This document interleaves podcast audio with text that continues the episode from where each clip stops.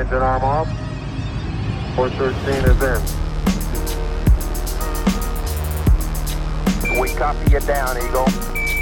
Houston, uh, Tranquility Base here. The Eagle has landed.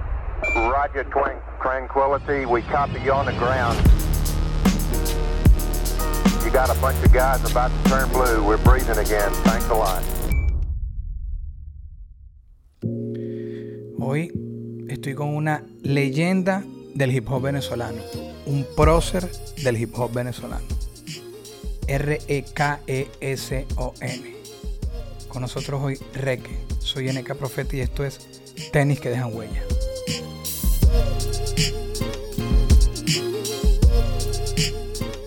Para romper el hielo, Reque, te pongo, veo en qué posición te, te voy a poner ahí. ¿Puedes mostrarme qué tienes en los pies? Así estés descalzo. Verga, ahorita mismo. te jodí, te jodí.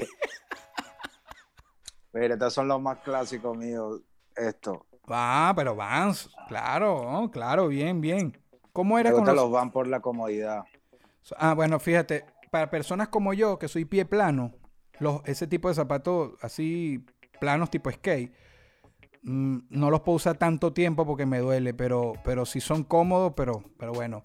¿Cómo eres tú con los zapatos? Aunque yo sé la respuesta. Yo te visité en tu casa en Chacaito hace un poco de años y, había, o sea, eso estaba forrado, parecía una tienda. ¿Cómo, cómo es el amor de Reque con los, con los tenis, con los sneakers, con los pisos? Coño, este, te puedo decir que es un estilo de vida. Ya para mí no es, no es solamente un gusto ni una fiebre, sino que ya es un estilo de vida que, que, que he llevado yo desde muy niño. Porque como te digo, yo vengo de un barrio muy pobre, ¿me entiendes? Un barrio muy pobre, un, barrio con mucha desigualdad, donde era muy difícil, por lo menos ponchamos como yo, obtener unos zapatos, unas Jordan, unas Nike de esa de la época, era casi imposible para mí.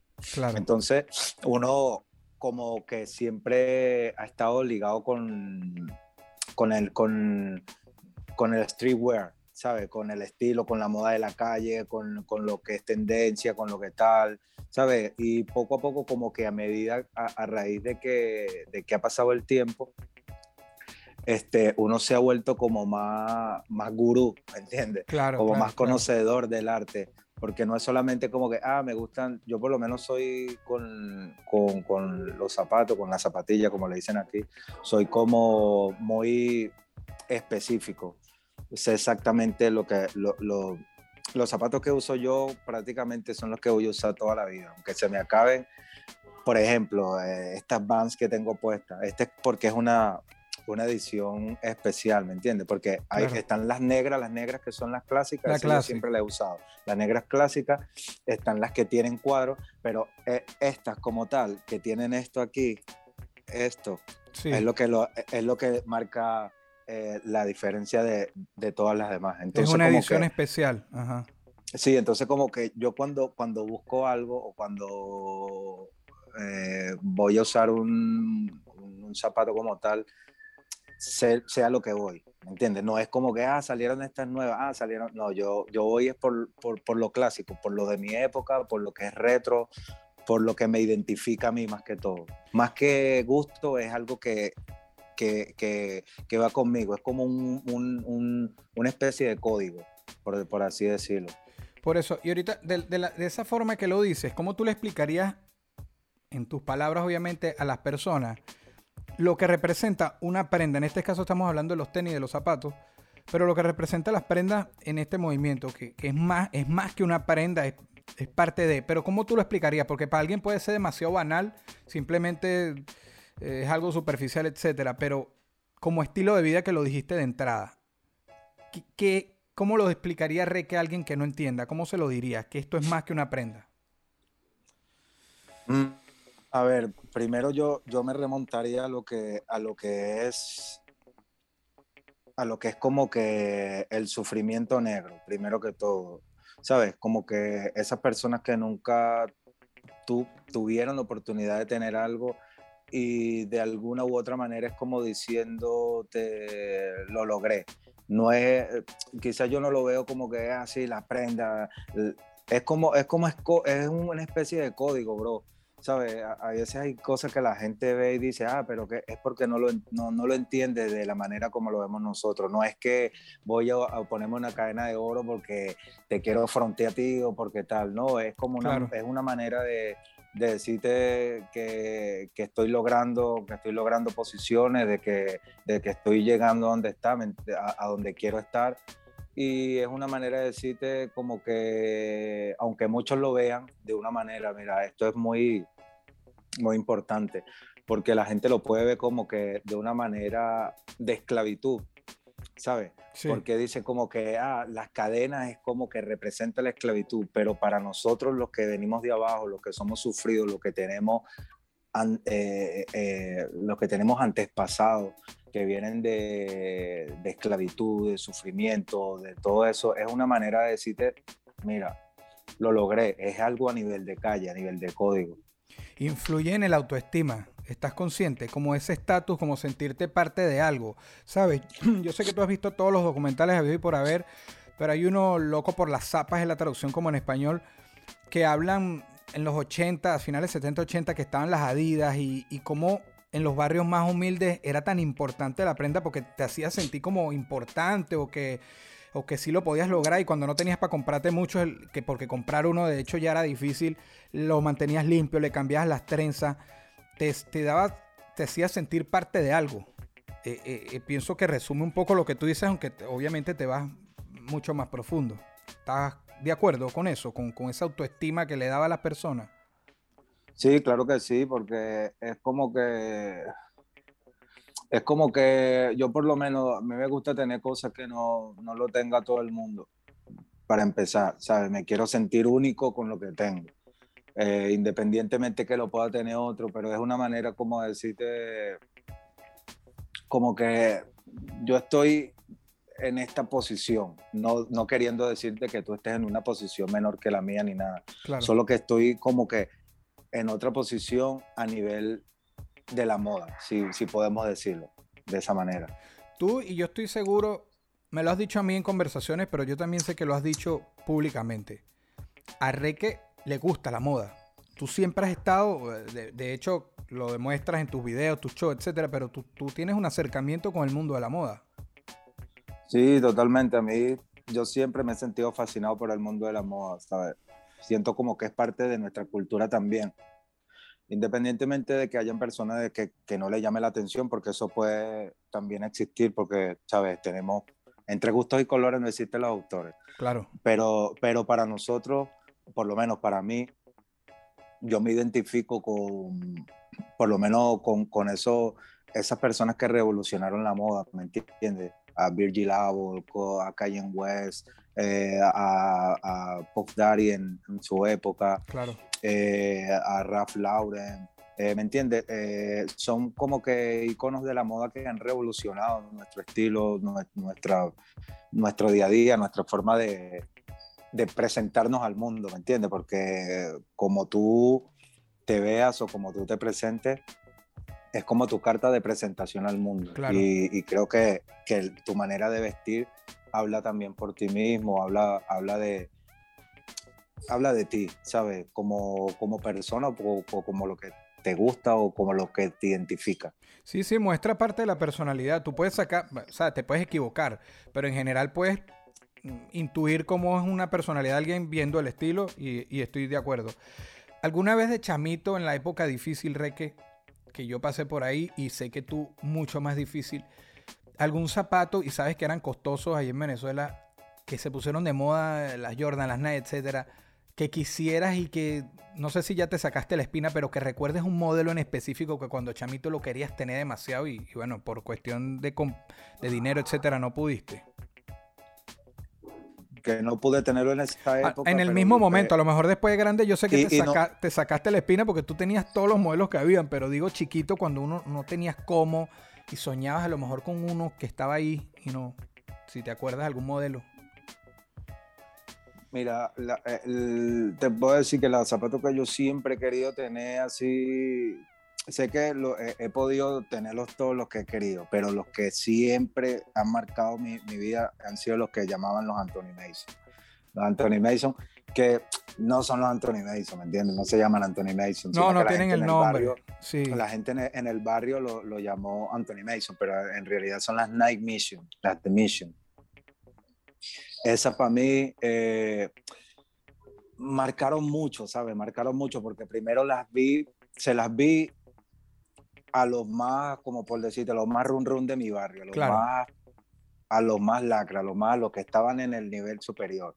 ¿Entiendes? A esos son los que se la vi puesta. Claro. Segundo, que, que mataron mucho, muchos chamos por eso, por esas zapatillas, ¿me entiendes? Sí. Mataron mucha gente por esas zapatillas. Entonces, como que, mierda, era, era algo muy, ¿cómo te digo? Como que lo, tenerlo en esa época era como que también arriesgate un poco y al mismo tiempo te daba un estatus. Era como que ahorita pases en un Lambo, ¿me entiendes? Completamente. Es como un Lambo de esta época. En esa época era como que los shoes. Tú tenías unos zapatos duros y tal, y la gente decía, verga, este es el loco, ¿me entiendes? Claro, de paso porque si los tenías y seguías ahí y seguías teniéndolos porque era un zapato tan codiciado que, bueno, pasaba hasta lo peor por quitártelo, era como que te daban un rango, ¿sabes? Era como que si las tenías, lo que fue eh, la época de robar zapatos en Venezuela fue una locura. eh, Punto negro que se llaman Night Beer, Diamantes, las Mason, etc. La diamante, bro, esa también que mencionaste, las diamantes, esas, esas sí fueron unas que nunca pude tener. ¿No te has sacado la espina después? No, con la diamante no. Ok, ok, ok. Las ok. Diamond, esa, Sí, esa, sí. Porque nosotros le de paso le, nosotros le cambiamos el. Nosotros le cambiamos el nombre a todo, pero esa diamante sí se llama diamante, pero punto negro es Night Beer, la retro 6, la, la infrared que le decíamos ventanita. eh, y así, ¿no? siempre se le ponían nombres. Como tú mismo dijiste de, de las Mason, Mason las usaba, pero no eran Mason.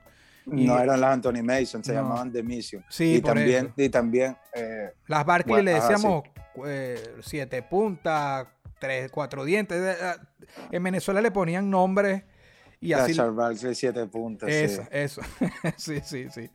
Este, yéndonos un poco más a, a la pisada de Reque, eh, porque vamos a hablar un poco de tu huella, de legado, etcétera. Un lugar que hayas puesto tus pies, que ya pisaste y te haya marcado. Puede ser en lo musical o en lo personal, pero un lugar que tú recuerdes que te marcó cuando llegaste a ese sitio. ¿Qué nos puedes decir? Mira, cuando fui a México, cuando fui a México, pero, pero me estás hablando a nivel de, de moda o a nivel de todo. En general, puede ser personal, puede haber sido con, con tu grupo o como Reque, pero que haya algo, un lugar que te haya marcado, que hayas puesto tus pies. Que te, te llegue ahí. Por lo menos ya dijiste México, México te marcó. Mira, yo te puedo decir que cada lugar que he ido ha sido muy especial, ¿sabes? Cada, cada lugar que he ido. Por lo menos cuando estuve en Chile, a pesar de que había movimientos hip hop, pero no, no tan grande como, como ahora, me marcó. Cuando estuve en Argentina la primera vez también, me marcó, ¿me entiendes? Como que cada país que he ido eh, me, ha, me ha marcado por lo cultural, ¿sabes? Yo soy muy amante de, de, de las cosas culturales, del arte, me gusta la gastronomía de, de cada país, ¿sabes? Entonces como que cada lugar, no, no, no pudiera decir un lugar en específico, lugar que me haya marcado como tal, mm, a nivel emocional, te puedo decir que el, el, rap al parque, cuando canté en el rap al parque, es algo que siempre lo digo en todas mis entrevistas porque, porque fue algo para mí muy bonito, ¿sabes?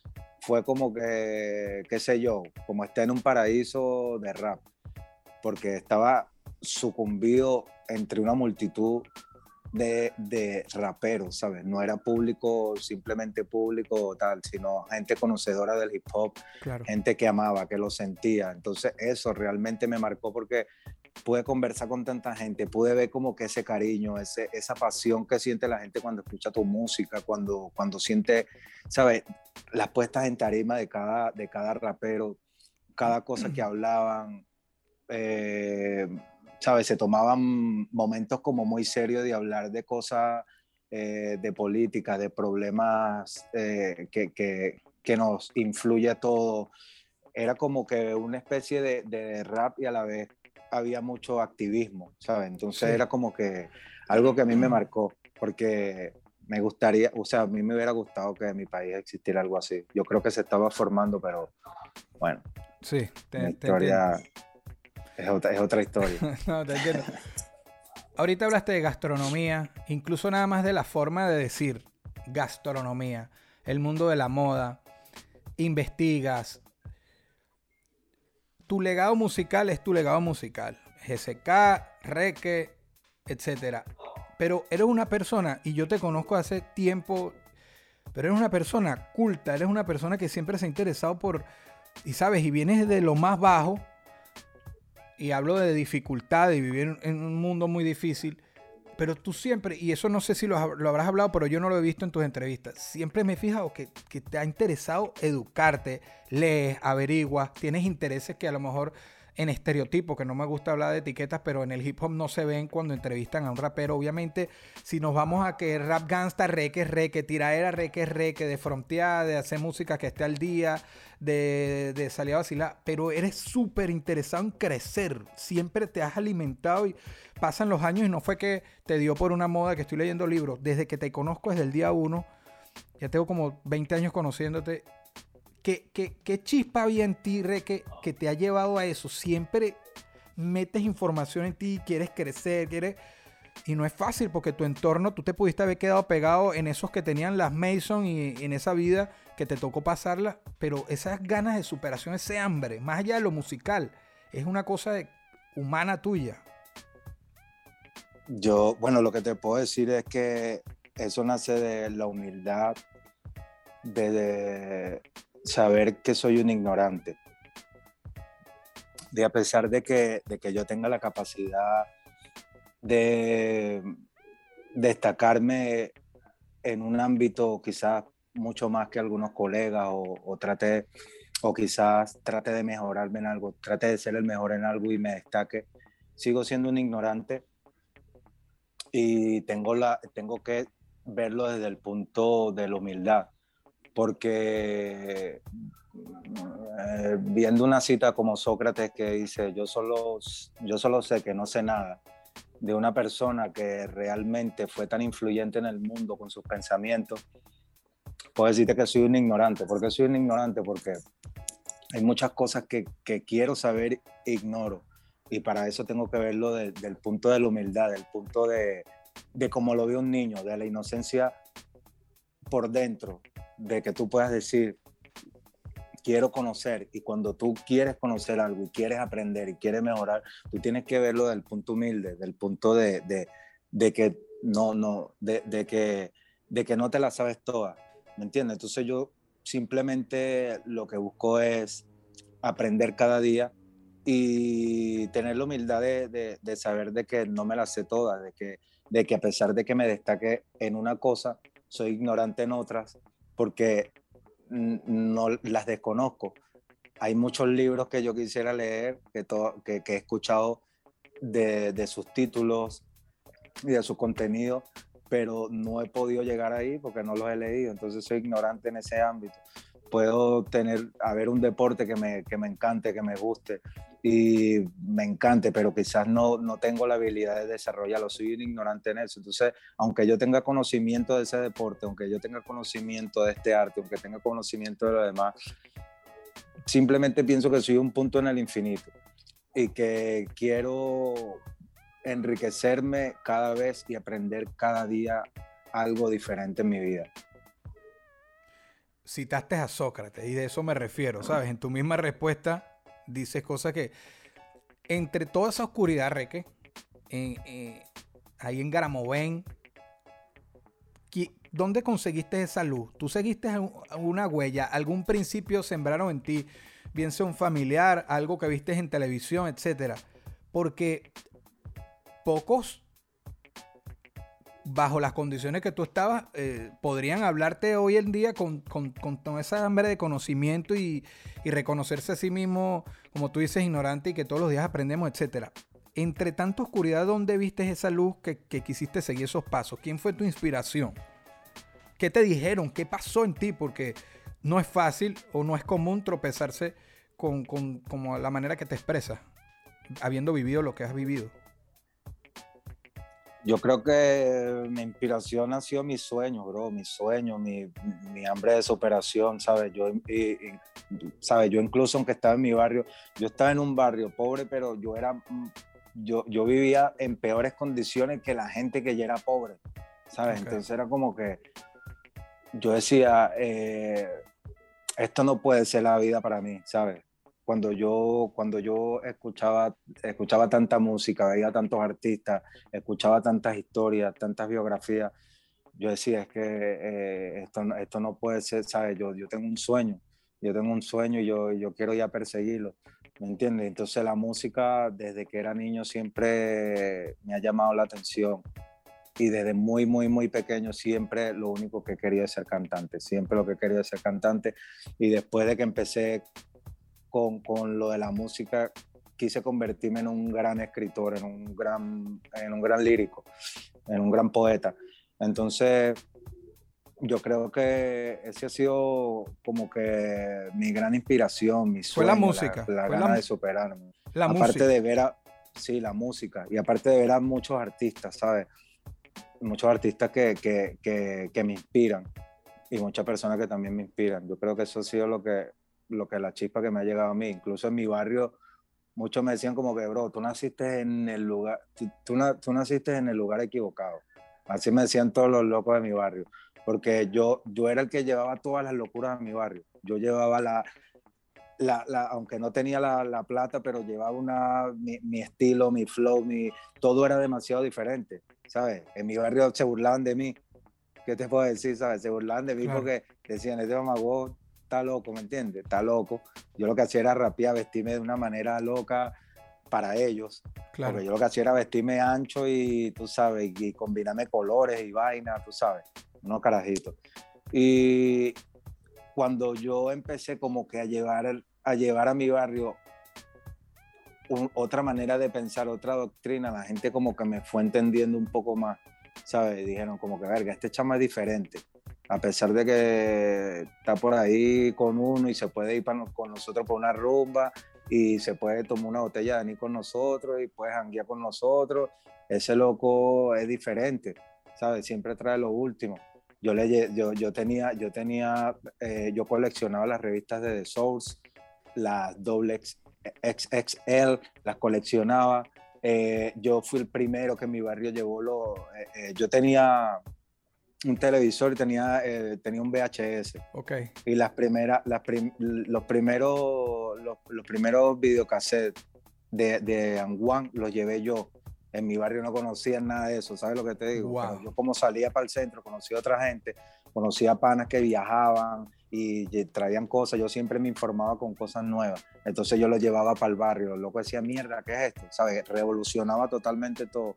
Por eso es que la gente también en Katy, en mi barrio, donde yo nací, la gente me respeta, ¿me entiendes? Porque no me ven como que, ah, un simple malandrín, ¿qué tal? Sino me ven como un revolucionario, como un loco que verga, que tuvo sueños, que tuvo hambre de superación, de que se arrastró un poco de jóvenes a lo mismo, porque al final yo le desperté a muchos jóvenes eh, esa chispa de, de, de decir, verga, yo también tengo un talento, yo también tengo una historia que contar, yo también tengo una salida, la salida puede ser también la música, ¿sabes? Mira, verga, re que viene de la nada.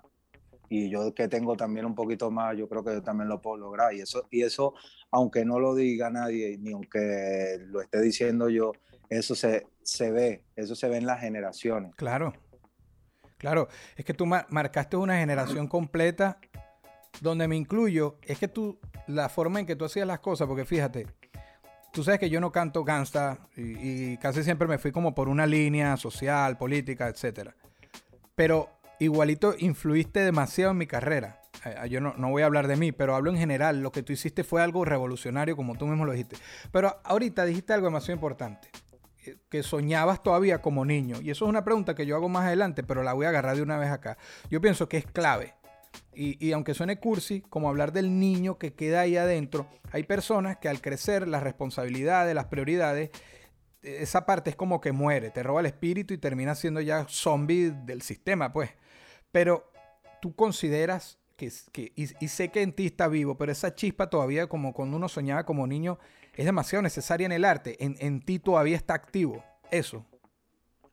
Por supuesto, yo tengo, yo, yo hoy en día tengo la misma pasión que pude haber tenido cuando tenía 16 años, por decirte. Tengo la misma pasión.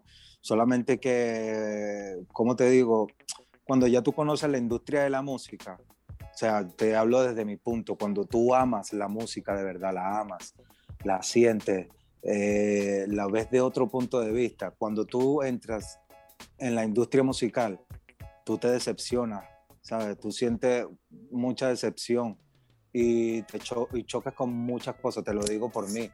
No hablo por otro, no hablo por otros músicos. Hay, hay, hay músicos que quizás la tienen más clara. Dicen, venga, yo lo que quiero es convertirme en una superestrella, quiero tener fama, mujeres, mucho dinero y voy es por esto. ¿Me entiendes? Pero yo no lo vi así. Yo la música la vi como un arte, lo vi como, qué sé yo, bro, como un amigo. ¿Sabes lo que te digo? Yo me refugiaba en la música, en mis depresiones, en mis tristezas, en, mi- en mis momentos más turbios. ¿Sabes? Y al yo ver que mucha gente se ha sentido identificado con cosas que yo hablo, con cosas que yo siento, eso a mí me da, me da más valor y me da como Claro. más ganas de seguir, me da, alimenta mi pasión, alimenta mis ganas. Por eso es que no, eso no, no muere. Simplemente que como, como, te, como te, te lo digo de nuevo, te decepcionas con tantas cosas que te Sí. suceden en la industria de la música, es simple. Claro. Sabes que los unboxings son cuando se abren, bueno, en el caso de los zapatos, que es- graban el momento que abres la caja, sacas el zapato. Esto es un momento unboxing, pero de reque, de sacar algo de ti. Si pudieras sacar una cualidad, una habilidad, un talento, algo que te destaque, para entregárselo, bien sea a un familiar, a un fanático, a un amigo, ¿qué sacarías de ti que valores, que te destaque y se lo entregarías a otro? Eh, mm, yo creo que lo más puro que yo tengo, bro, es la amistad, la amistad y lo que, ¿sabes? Como que cuando yo realmente, yo, mi círculo es muy cerrado, ¿sabes? Entonces cuando yo le abro la puerta a alguien, yo como que agarro un cariño muy rápido con las personas, ¿sabes? Agarro como, como un cariño, lo veo como un hermano, lo veo como, ¿sabes? Eh, eh, y, y yo, creo, yo creo que lo, lo, lo mejor que tengo yo para entregar es mi esencia. Mi esencia como persona, ¿sabes? Mi honestidad Honestidad. persona, la transparencia. Bueno, y en resumen se podría decir lealtad también, ¿no? Porque si dejas Claro, entrar, también me imagino que si salen, salieron. sí, la lealtad. La lealtad es algo muy, muy importante, bro, y mucha gente no lo valora. Sí, y ahorita menos. Pero bueno, importante. Esta te la quería decir antes para, para entrar después en otra fase de preguntas. Eh, era en principio, pero nos fuimos más profundo. Pero un top tuyo, tres de zapatos o de marcas, lo que se te haga más cómodo para saber de los gustos de Reque. Un top tres así que tú me digas, si quieres por marca o, o por modelo. Por marca, por marca, la Polo Ralph Lauren, la Nike, por decirte algo. Y. Es que hay mucho, pero yo creo que. mm, sí, la, la, Polo, la Polo Ralph Lauren, la Nike y la Reebok. Ok. Y, y- y, eh, obviamente la respeto y es la que es el low life. Jordan, no, no, no eres muy de Jordan. Ah, no, no, no, por supuesto. Porque Polo, es es, que lo que pasa Polo- es que Polo es Nike- más vestimenta, pasa- no es tanto de zapatos, sino en Nike metiste a Jordan. Eh, claro, lo que pasa es que en Nike estoy englobando a Es cierto. Jordan también, ¿sabes? Aunque, aunque ya Jordan es otra compañía, pero igual Nike Ah, tú le dedicaste un tema a. Jordan, le dedicaste un tema a las Jordan donde las nombras todas. ¿no? Claro, bro. claro. Era necesario, era necesario, tenía que hacerlo. Mira, en, en- en tu grupo legendario, en GSK, en Guerrilla, hay un, no sé si es un mito, pero quisiera que me lo respondieras obviamente tú, de que ustedes estaban patrocinados por Nike, pero les quitan el patrocinio porque se ponían a tirar los zapatos en tarima. Y quisiera saber si eso es cierto. No, eso, es ah, un, eso eso es un mentira. mito, eso es un rumor, pero te lo juro que es Sí. repetido, es repetido, ¿no? Les quitaron el patrocinio porque tiraban zapatos en todos los shows, les estaba saliendo caro a la Nike. No, no, no, Ale, eso es No fue falso, así. es falso. Nosotros no, no, y yo no, primera vez que escucho eso, fíjate. No puede ser. Mira, Rey, que yo lo he oído de tantas personas, de, tantas distintas, que yo dije, esto tiene que ser. Es más, hasta lo leí, creo que en Urbe, en algún lado lo leí. No, vale, no. La gente se inventa locura, no, no vale, no, estás loco. A nosotros nos hicieron un patrocinio de un año, era un contrato. Ok, era un contrato. entero, ¿sabes? Ok. Un contrato de un año y ellos no, ellos, ¿cómo decirte? Ellos te dan, o sea, la cosa la manejamos de, de esta manera. Cada mes tú tenías como que un límite para llevarte, por lo menos tú ibas a la tienda y te daban un límite, por lo menos, vamos a ponerte un ejemplo, eh, mira, tienes mm, 300, 500 dólares Ok. mensual y tú vas a la tienda y tú, y, y tú sacas tus 300 dólares de producto. Claro. ¿Entiendes? Lo que tú hagas con tu producto, eso no es problema de ellos, ¿sabes? Ellos te lo están patrocinando. Ellos lo que les importa es que tú luzca, luzca la ropa, te tomes fotos y donde, donde te vean, pues te vean con la marca, obviamente. Pero da igual, ¿sabes? Yo vestía a, los míos de, de Nike, weón, estás loco. Claro, Yo- claro. yo, yo, yo me llevaba mil vainas, weón, y a todos los panes de mi barrio los vestía de Nike. Claro. No, no, no, bien, bien. Quedó ya respondida Pero eso. no, no, no, no, pero no, no se pongan a creer tanta locura que Yo me la internet, creí, yo me la creí. No, weón, no, weón. Mira, yo dije, me la creí aquí. El Mira. internet está invicto, weón. El, el internet es invicto, no se puede sí, pelear con el internet. Chamo, y siempre va a haber respuesta para todo. ¿no? Siempre te van a dar la vuelta. Mierda, weón. Mira, hace rato te pregunté el lugar, un lugar que te haya marcado. Ahora un lugar que, que quisieras poner tus pies que todavía no se te haya dado, que tú digas, quiero ir a tal lugar. A Estados Unidos, bro. Yo quiero ir a Estados Unidos. Nunca he ido a Estados Unidos, ¿sabes? Y es como la cuna del hip hop. Tengo que ir allá. Quiero conocerlo. Quiero caminar por Nueva York, conocer las calles donde, donde se desplazaba Billy. Quiero conocer Los Ángeles, ¿sabes? Quiero sentir esa vibra cultural de, de hip hop. Claro.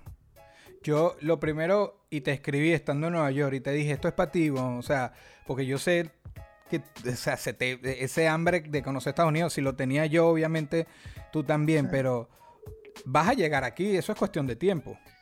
Sí, todos los pa- todo, el- todo el mundo me dice lo mismo. Todo el mundo me dice, Marico, tú eres como que uno más de aquí. Parece que Eh, tú sí, fueras de aquí". brother, Parece- brother, o sea, y, te- y todo el mundo que- te van a hablar en inglés, todo, porque Lo loco como que, marico, hay pinta, todo, que eres de ahí.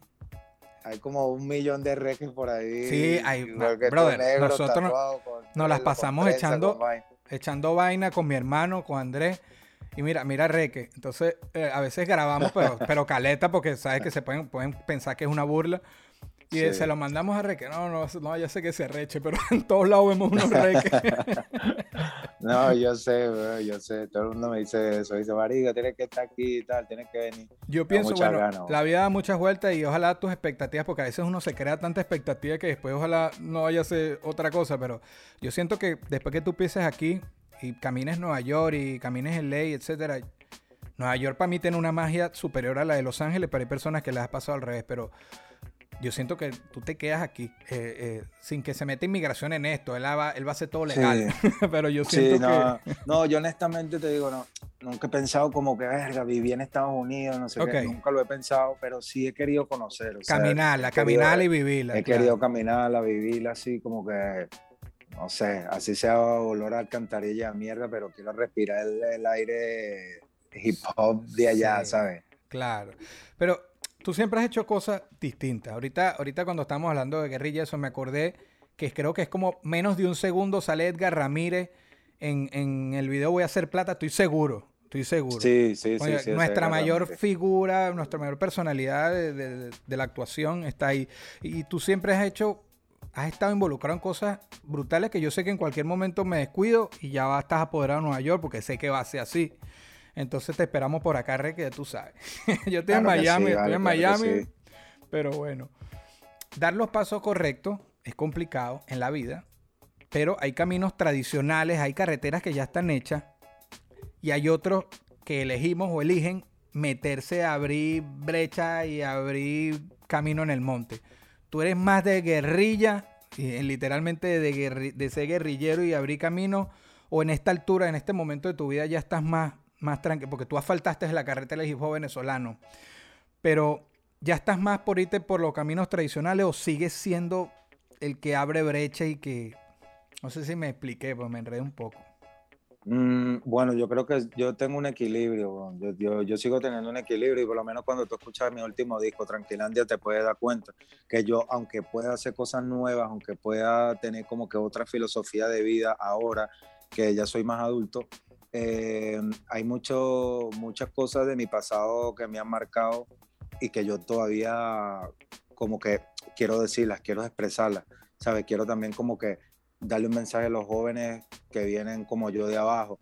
Y hay muchas cosas que quiero, que, que trato de equilibrar, porque no te puedo decir que, por darte un ejemplo, ah, ahora como soy más adulto, quizás ahora estoy viviendo mejor o X, eh, ya yo me olvido de ya todo lo que pasé y todo lo que tal, y y de toda la gente que está sufriendo y de toda la gente que está pasándola mal, porque todos la estamos pasando de alguna u otra manera no tan bien, no vamos a decir que mal, pero no la estamos pasando tan bien. Hay mucha desigualdad en el mundo, muchos problemas en el mundo. Ya vemos que todos estamos siendo afectados prácticamente por lo mismo.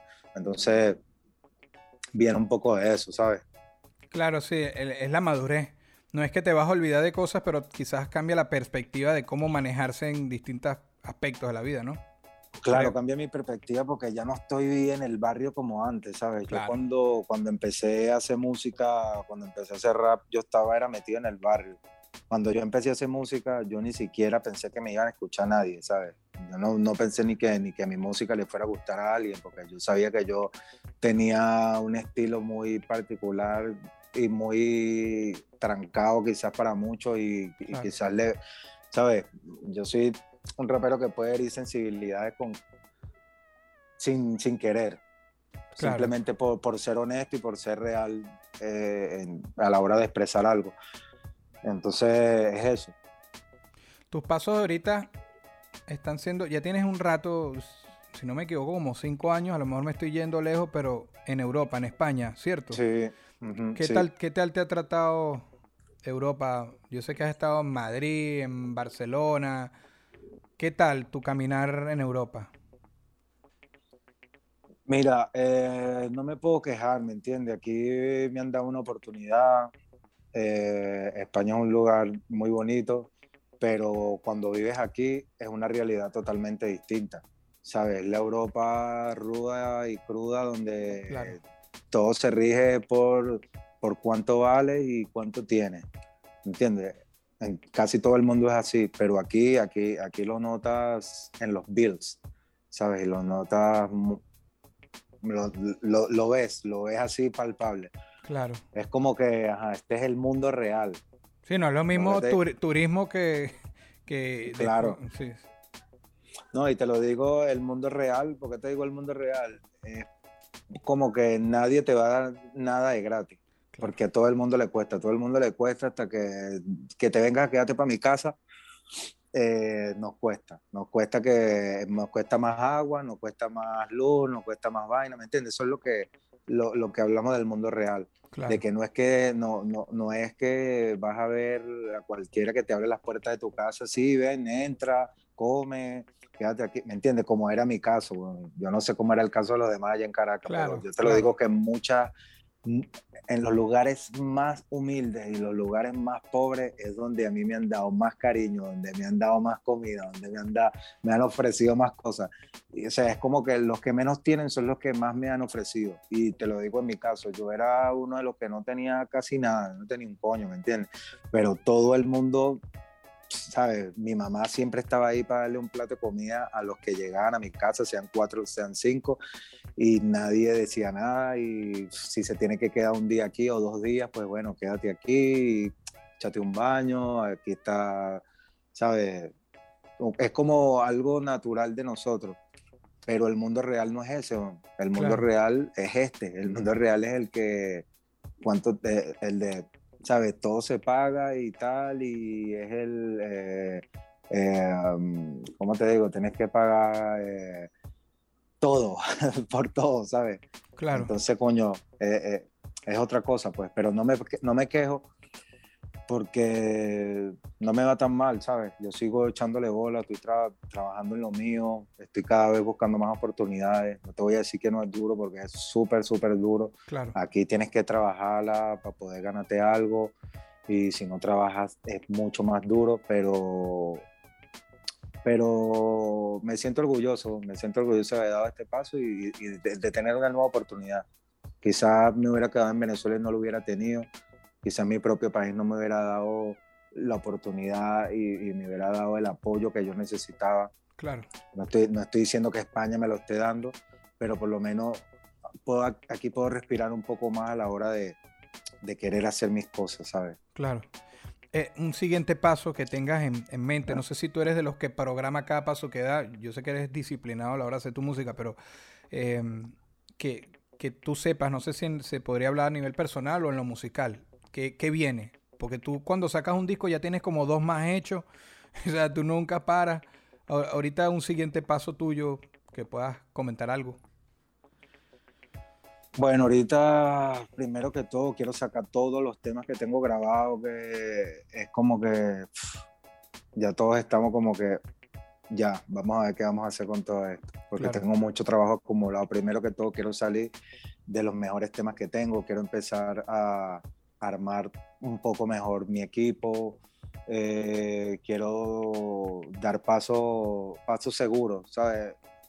Estoy trabajando a mi ritmo y a mi perspectiva como que un poco slow, pero haciendo las cosas más seguro. Claro. Entonces vienen cosas, ¿sabes? Vienen muchos temas míos.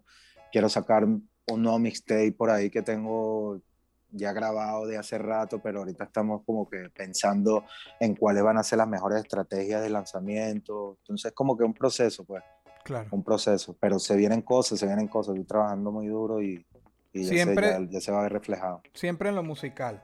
Siempre es, es- es tu mundo la música. Eso no cambia. Sí, mi mundo es la música, pero también te digo, me gusta la moda, me gusta lo actoral. Yo quisiera tener la oportunidad de tener papeles cinematográficos, ¿sabes? Yo quiero, por lo menos, eso para mí es como un reto, a pesar de que he tenido algunas ciertas actuaciones cortas en algunas películas. Eh, a mí eh, eso ha sido como el reto para mí. Yo he querido como que cada vez desarrollar mi, mi parte actoral. O sea, me gusta mucho eso. Y también me gusta mucho lo artístico. Por lo menos yo, yo cuando comencé, comencé haciendo muchos dibujos. ¿sabes? Yo empecé como dibujante. Yo era el, el dibujante de mi barrio. Yo hacía caricaturas y hacía retratos. Y hacía también, no sé, mil cosas, bueno, ¿sabes? Pero lo dejé para desarrollarlo, para desarrollarme mucho más en la música. Claro. Pero esas son cosas, de repente, el lado artístico de pintura y dibujo, el lado de, de, de la actuación, el lado de la moda también, ¿sabes? Vengo también con mi, con mi marca.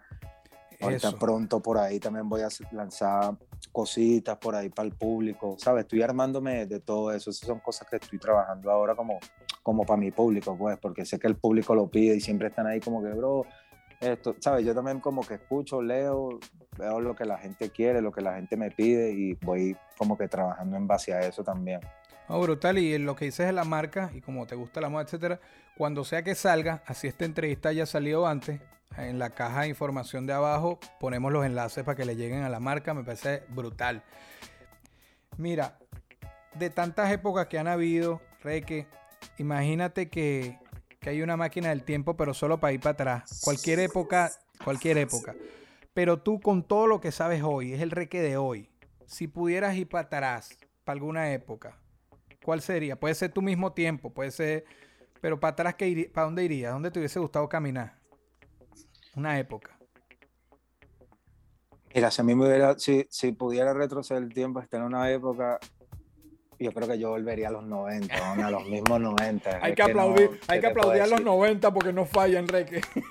Yo no sé si es porque, yo no sé si es porque lo, lo, lo viví yo o no sé, pero es que los 90 fue una época muy, muy linda, bro. Fue una época donde se, fue una época entre la mitad, donde como que se iba acabando ese, ese old school va entrando como lo nuevo. Es como una, eh, los 90 fueron como una transición entre, obviamente, entre ya los 90 terminando y empezando ya como que la nueva generación millennium, ¿sabes? Y no sé, en ese, eh, justamente como en ese pedacito, en esa transición, hubieron, pasaron muchas cosas y increíbles, weón. Claro. Demasiadas cosas que yo viví y que me hubiera gustado vivir quizás en otros lugares. Me hubiera gustado tener como que la oportunidad de vivir los 90, no solamente en Caracas, como lo viví, sino como que hubiera, poder viajar más, eh, conocerlo en Estados Unidos, conocerlo en Europa, conocer Claro. como que, porque en todos lados estaban sucediendo muchas cosas. Estaban sucediendo muchas cosas arrechas, estaba saliendo mucha gente dura en esa época, estaban, se estaba revolucionando la moda, el estilo, el deporte, todo. Era, era, era, eh, son. Son los años Y que son. también, y también te digo que me gustan mucho los 80 también. Los 80, me, me gustan los 80. eh, no sé, eh, los 80 tenía como un. Tenía algo, ¿sabes? Tenía como que algo muy, muy revolucionario. No sé, a mí me gusta la música de los 80, las películas de los 80, la moda de los 80, ¿sabes? Esa época me gusta mucho también. Ok. Hablaste de 80, de 90. Obviamente el hip hop es lo nuestro. Y, quiero hablar de algo. Reque freestyleando con Cares One. ¿Cómo se dio eso, Reque? Coño, Tú, nosotros tú estábamos freestyleaste en hasta con los de. Chiyune. Hasta con Chiyune. Freestyleaste Sí, tú. Eh, Y, y no sé si estaba 50, pero sé que estaban los Chiyuni y me acuerdo. Pero con Cares One. Larga. Y, y en una nota no de que, ¿sabes? Con- todo tiene valor, ¿no? No estoy criticando a quien lo haya hecho, pero no era como que una foto, nada. Era una, un ambiente de hermandad y era como que estaban vacilando. Eso es lo más brutal, bo. Sí, porque estábamos en el backstage, ¿me entiendes? Y lo que llamaba la atención es que yo era el único latino que estaba ahí, porque era, era un evento, eh, se llamaba Paris Hip Hop, y estaban haciendo como que era una semana entera de puros festivales en, todos los lugares, ¿me entiendes?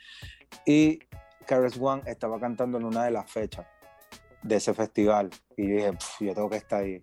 Fui, eh, pude conseguir un brazalete para estar en, en- backstage. Estuve ahí, conocí a varios artistas que, que, bueno, son franceses y no, no conocía mucho, pero sé que también eran famosos y tal.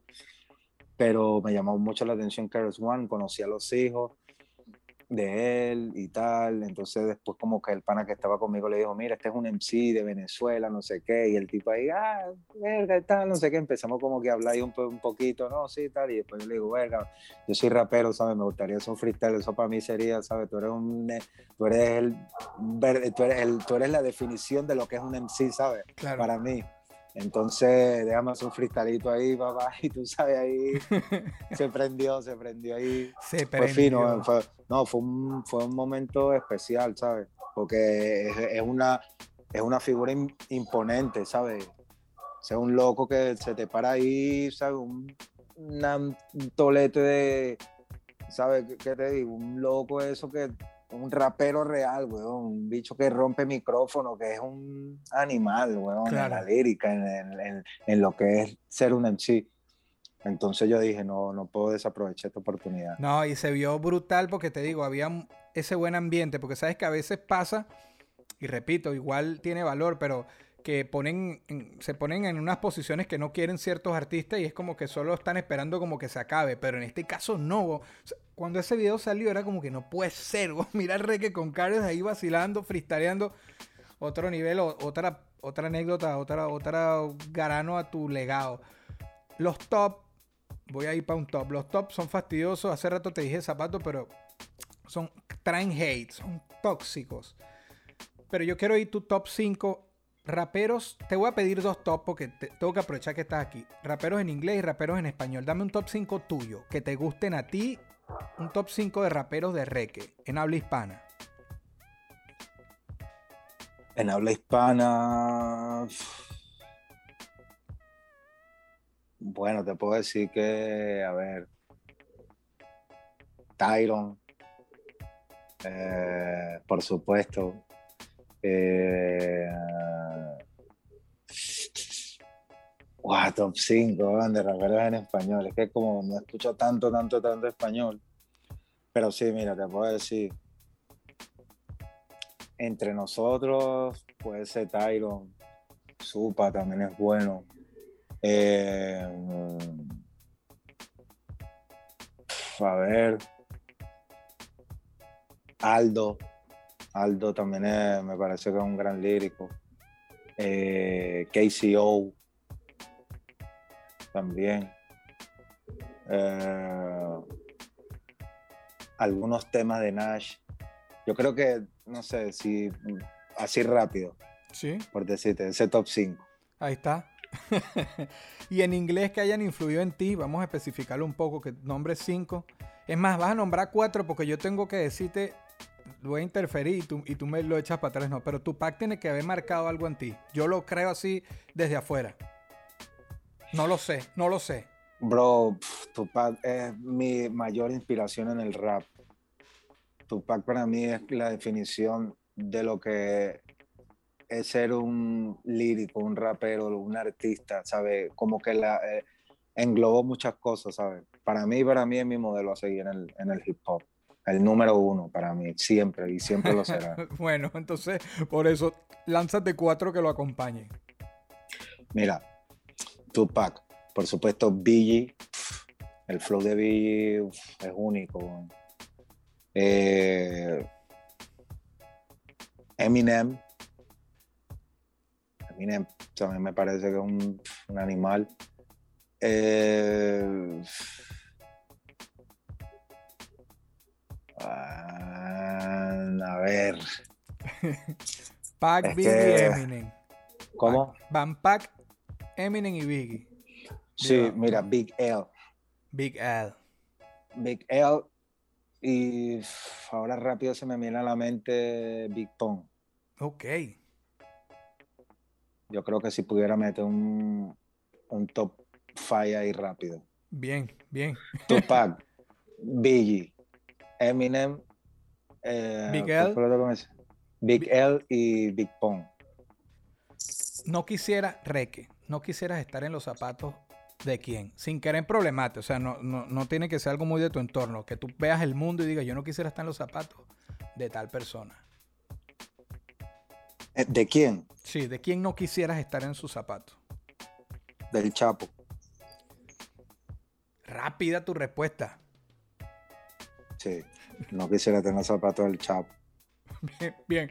Y en los zapatos, si tienes un día, tienes 24 horas para estar en los zapatos de alguien, y con esa nos vamos. ¿Quién sería y por qué? Eh, un día. Un día, 24 horas nada más. Mira, yo creo que en los zapatos un día puede ser de Drake. ¿El por qué? Te voy a decir por qué. Porque Drake, primero que todo, está en una buena posición, aparte que económica, está en una, en, una posición donde se, se ve que están como en la, en la plenitud. Yo te, yo te pudiera decir los zapatos de Jay-Z, pero lo que pasa es que eh, Jay-Z debe tener otro, otro estilo de, de vida.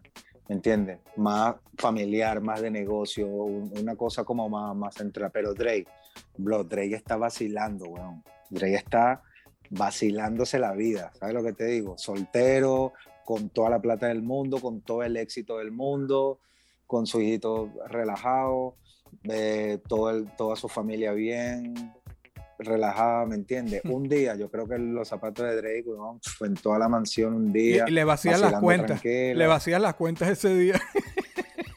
Ese día, ese día vació todas las cuentas.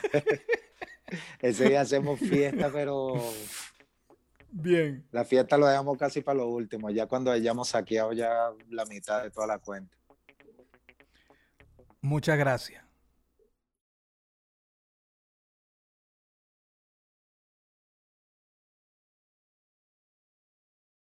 Esto fue una producción, fue una producción. El Corillo Inc. Distribución digital, campañas y crecimiento en YouTube y Spotify. Te inscribimos en Nazca. Trabajo con ellos. Escríbenos. Elcorilloin.com. DJ Pijama. Producción ejecutiva. Y para cerrar, este servidor. NK Profeta Under Family. Porque lo que importa de la huella es quien la dejó.